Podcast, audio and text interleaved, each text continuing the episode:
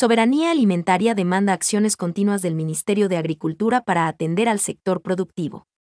La Comisión de Soberanía Alimentaria y Desarrollo del Sector Agropecuario y Pesquero, con siete votos afirmativos, aprobó el informe de seguimiento en torno a las acciones para atender al sector agropecuario, en cumplimiento de la resolución del Pleno de la Asamblea Nacional, que dispuso la comparecencia del entonces ministro de Agricultura, Pedro José Álava.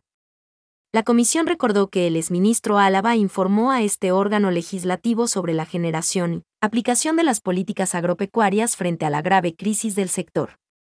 Luego la comisión sesionó en Machala, provincia del El Oro, el 20 de abril del presente año, para conocer las acciones de esta Secretaría de Estado frente al paro del sector bananero.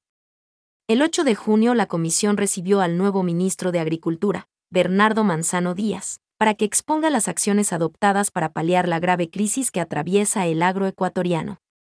Sobre la base de lo expuesto, la Comisión de Soberanía Alimentaria concluye que ha procedido al cumplimiento de la resolución del Pleno de la Asamblea, en cuanto al seguimiento de la temática agrícola y pecuaria, que el ministro Bernardo Manzano cumplió lo detallado en la resolución y expuso ante la mesa las acciones puntuales que benefician al sector agropecuario.